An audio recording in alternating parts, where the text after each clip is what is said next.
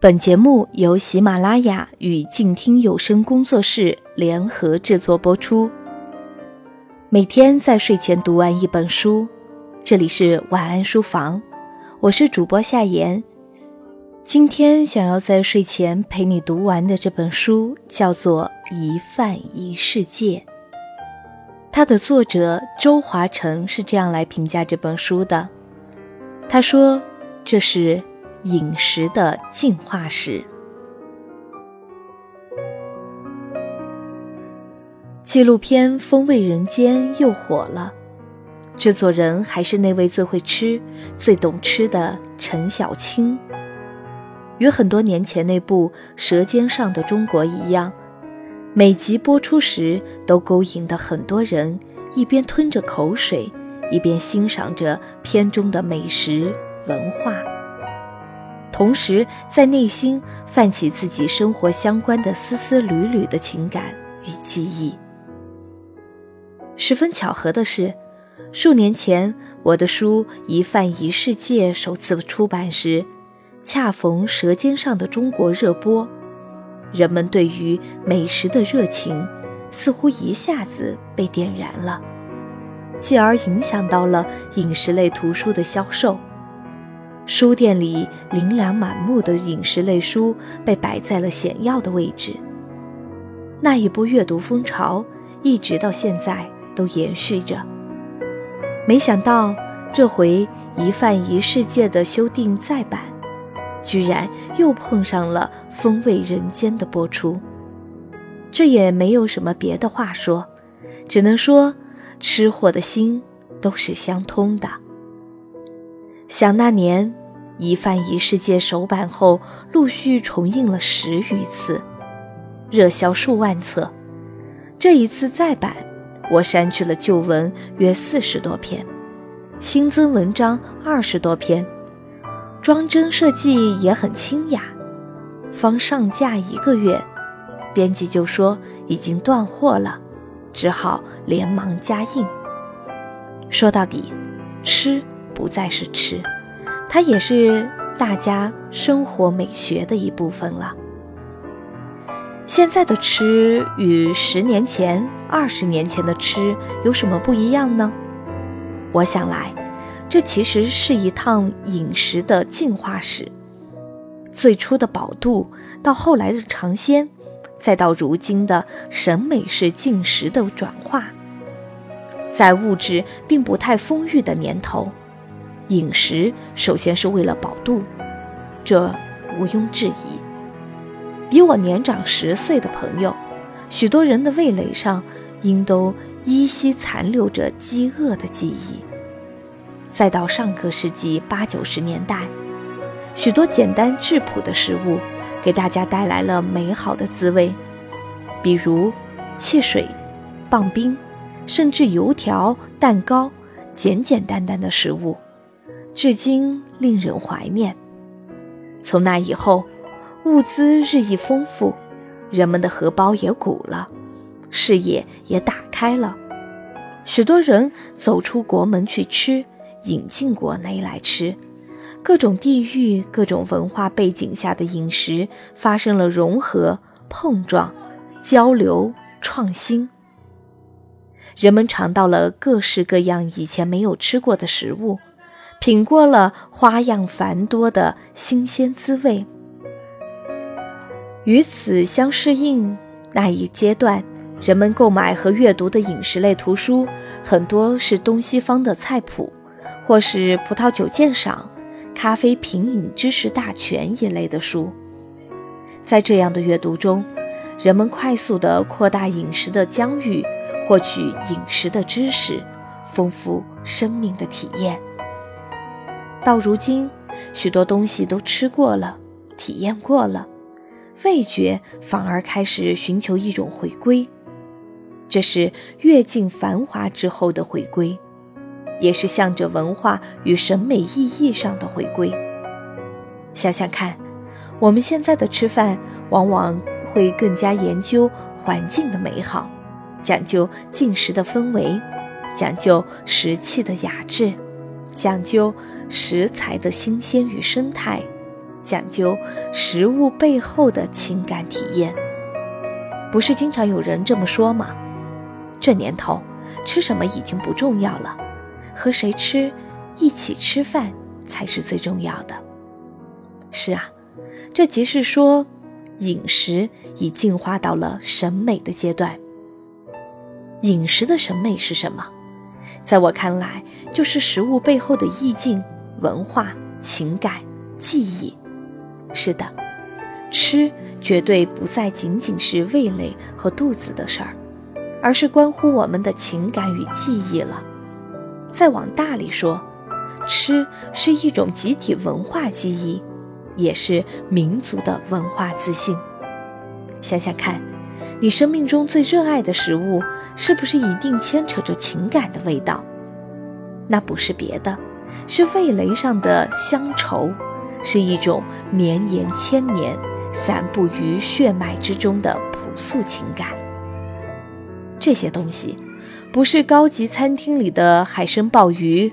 不是异域风情的西餐牛排或日韩料理，也根本没有名厨大师调制，也没有小提琴和钢琴伴奏佐餐，它只是最最普通的材料，它平平淡淡，是日常生活里的一部分，平淡到你都不会太去在意它，但它却成为你生命记忆里的一部分。抹也抹不去，变也变不了，朴实又亲切，让远方的游子回忆起来时，不由自主眼角泛起星星点点的泪光。中国正处在一个社会快速变化、人员四处迁徙的年代，人们远离故土，就再也找不到回去的路了。故乡已经变换了模样。但人们在城市，又何尝能找到精神的栖息地呢？这身体和精神双重漂泊着的一群人，心中乡愁是愈烧愈烈，而无着无落的味觉。朕又哪里不是时时在找寻着故乡的影子呢？饮食里就藏着一座故乡啊！正是与生命同步的饮食生活方式。构成了一个人、一群人、一个民族、一个国家最具识别度的特征。它是乡愁的承载，也是我们共同的精神家园。一饭一世界里写的是江南的笋、乡下的茶、春天的青团、夏夜的酒、秋天的莲子、冬日的。红泥小火炉，写的是大地上的水稻，村口溪里的小鱼与螺蛳，以及那老南瓜和南瓜花，甚至仅仅是一颗经霜的大白菜。它们携带着乡愁的密码。在我自己看来，这些关于饮食的文字，是一座通向故乡的独木桥。是在四处飘荡的炊烟里，喊你回家吃饭的妈妈的声声呼唤，甚至也是每个人的味蕾上的一座小小的故乡。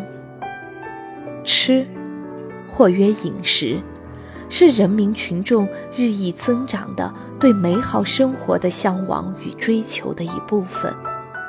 在一道菜、一碗饭里。我们看见生活的质地日臻美好。二零一八年十一月十日。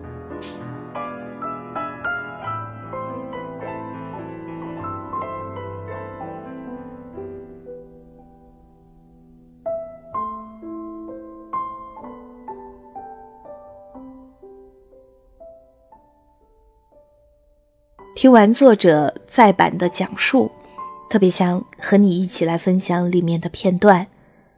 我们一起来听一听这个片段：马齿苋。没来由的，突然想吃马齿苋，去菜场问卖菜的老妇人：“她也摇头，兴许这时节的马齿苋还没在地里长出来吗？然而，在我的印象中，它是四季都有的野菜。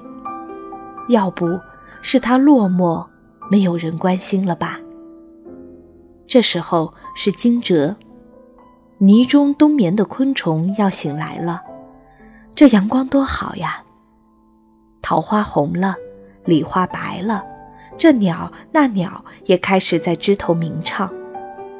老家高高的房梁上，归来的春燕也一定在低啾，飞来飞去的忙碌，也不知道忙碌些什么。燕窝底的地面一定又铺上了一滩又一滩的燕屎了。春天到。又有野菜吃了。我近些日子吃饭偏爱很纯、很天真的路线。青菜心真好吃，一点油花，一点盐，没有味精，没有其他多余的佐料，炒起来吃真是清清爽爽。我做菜早已习惯不搁这精那精的，蔬菜的味道却在舌上更鲜活起来。晚上翻汪曾祺的书《人间草木》，也遇见了马齿苋。汪曾祺说，他祖母每于夏天摘肥嫩的马齿苋晾干，过年时做馅儿包包子。他是吃长斋的，这种包子只有他一个人吃。我有时从他的盘子里拿一个，蘸了香油吃，挺香。马齿苋有点淡淡的酸味，我也回味起那酸酸的味道了。夏天田野间的马齿苋，茎肥叶绿，看上去就很多鲜嫩多汁，手边一拨就是一大把。回家把老根去掉，用井水冲洗干净，下沸水锅里焯透。捞出后，用清水洗净粘液，切成细细小段，放入盘中，拌入细盐、米醋、酱油、麻油、生姜末、大蒜泥，捏成宝塔状。这青绿的小菜，口感清淡爽口。傍晚煮一锅稀饭，用它来配，真让人咽口水。把马齿苋切细碎，与煎好的鸡蛋一起炒，下酒可真好呀！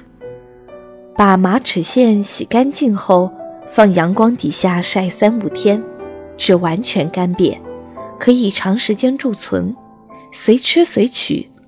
吃时用水泡开，洗净后同肉蒸或烧，与梅干菜扣肉的做法相似。我在钱江源头的农家旅店里吃过一回，味道至今犹在舌尖。这样一种野菜，酸酸甜甜，煮汤也一定好。汪曾祺说：“马齿苋开花，花瓣如一小囊。”他说：“用两个马齿苋花瓣套住知了眼睛，知了看不见。”便胡乱地飞。马齿苋的花，我见过米粒一般的小小朵，黄色。然而还要捉知了去套眼睛。等我女儿周一朵再长几岁，我告诉他这个玩法吧。我自己玩这个游戏已经太老了。他一定会喜欢乡间田野的味道。阳光洒在草叶上，满鼻子是青青草香。一定要回家去采马齿苋，采很多很多，带回来放汤、炒鸡蛋、凉拌、做馅儿、包包子是没那水平了。吃不完再晒一些马齿苋干。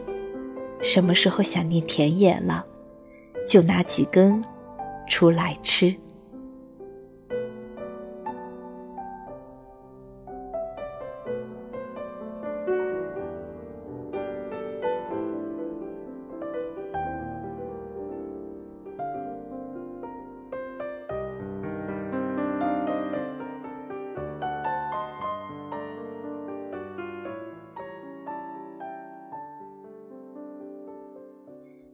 今天的晚安书房向大家介绍的这本书是《一饭一世界》，作者周华成，稻田工作者，作家，独立出版人，父亲的水稻田创始人。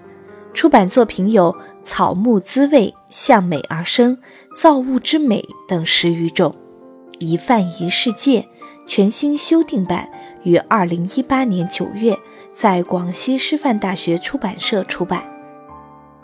主播夏言，感谢你的收听，亲爱的朋友，晚安。